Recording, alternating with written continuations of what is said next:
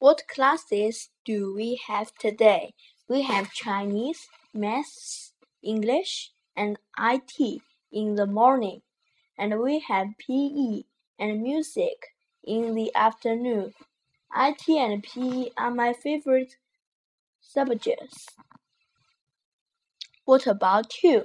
My favorite subject is music. My favorite subject is maths.